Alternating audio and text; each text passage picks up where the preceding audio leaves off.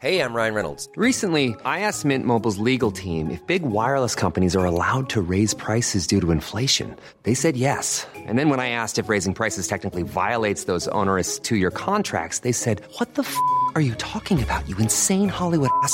So to recap, we're cutting the price of Mint Unlimited from $30 a month to just $15 a month. Give it a try at mintmobile.com slash switch. $45 up front for three months plus taxes and fees. Promo for new customers for limited time. Unlimited more than 40 gigabytes per month. Slows. Full terms at mintmobile.com.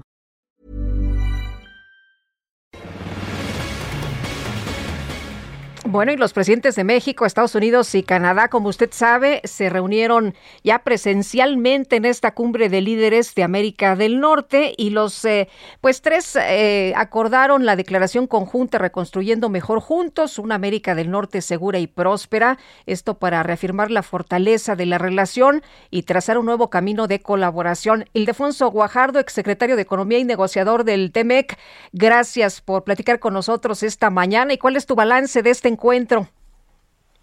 Pues Lupita, básicamente eh, lo que estamos observando es uh, el posicionamiento público de lo que siempre se afina, inclusive antes de realizar la reunión. O sea, los comunicados generalmente son negociados para cuando llegan los presidentes a las reuniones y resaltan los puntos estratégicos de una relación que generalmente es compleja, la relación Estados Unidos-México, y sin duda, en este caso, siendo trilateral, pues las preocupaciones y las prioridades eh, canadienses. El comunicado que estamos viendo de los tres líderes eh, profundiza en los temas, obviamente, de una América del Norte integrada, eh, reconociendo los desafíos de la competencia con Asia y sobre todo con China y la importancia de integrar nuestras cadenas de valor.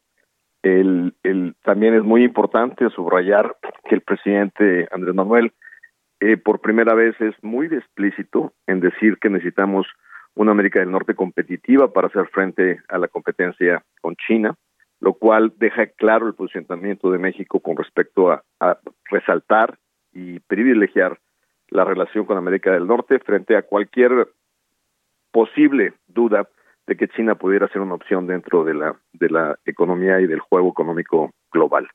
Eh, subraya también los temas de seguridad, sobre todo la ola devastadora del uso del fentanilo y de drogas que ha impactado tremendamente más con la pandemia a la población estadounidense y canadiense, reconociendo que el tráfico de armas es un problema que se origina en Estados Unidos y, afecta a México, eh, y básicamente, y el tema migratorio, que, que está muy bien subrayado, posicionado como tradicionalmente lo, México lo ha posicionado, que la mano de obra es un factor fundamental para el crecimiento de América del Norte como un todo, y abogando por una política migratoria muchísimo más flexible y más objetiva.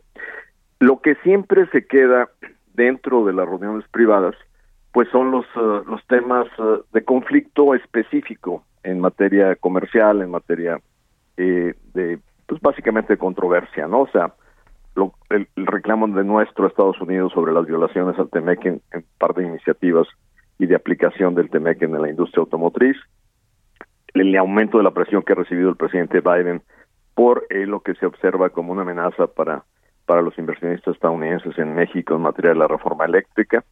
Y esas cosas, pues prácticamente, eh, les recordaré que cuando nosotros tuvimos ese tipo de cumbres, pues nunca observaban ustedes públicamente nuestros reclamos en cómo nos estaban tratando con la exportación de azúcar o con el tema del tomate o con ese tipo de, de esas cosas se veían en las reuniones privadas y sobre todo a nivel de gabinete.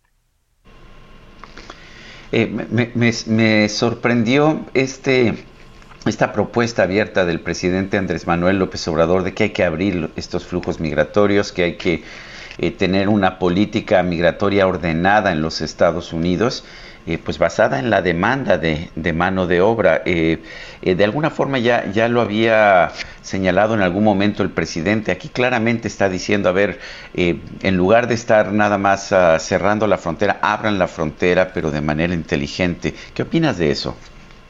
Sergio, buenos días. Básicamente sí. te diría que es un posicionamiento que México siempre ha tenido, pero que bien lo dices tú, es primera vez que el presidente de alguna manera eh, clara, dice México va a estar pendiente de apoyar eh, la propuesta de Biden en este sentido y eh, siempre ha sido, los presidentes mexicanos han sido muy cuidadosos de no meterse directamente en posicionamientos que serán eh, responsabilidad del Congreso norteamericano.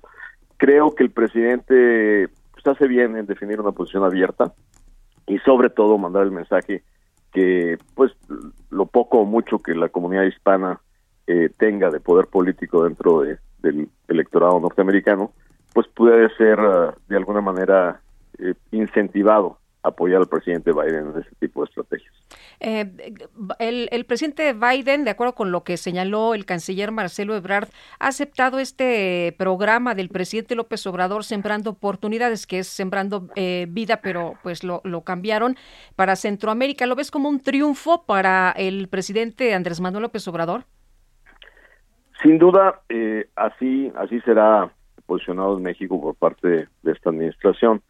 Yo lo veo como pues como una, una, una pequeña concesión en el sentido de que el gran trabajo que está haciendo México por primera vez para explícitamente contener el flujo de, de, migración y haber aceptado a México como país tercero para esperar por, por decisiones migratorias, que nos está ocasionando un problema muy serio de manejo de migrantes, sobre todo en los estados fronterizos, pues lo menos que pueden hacer es al menos eh, pues mandar el mensaje que están dispuestos a colaborar con nosotros para generar mejores condiciones en Centroamérica.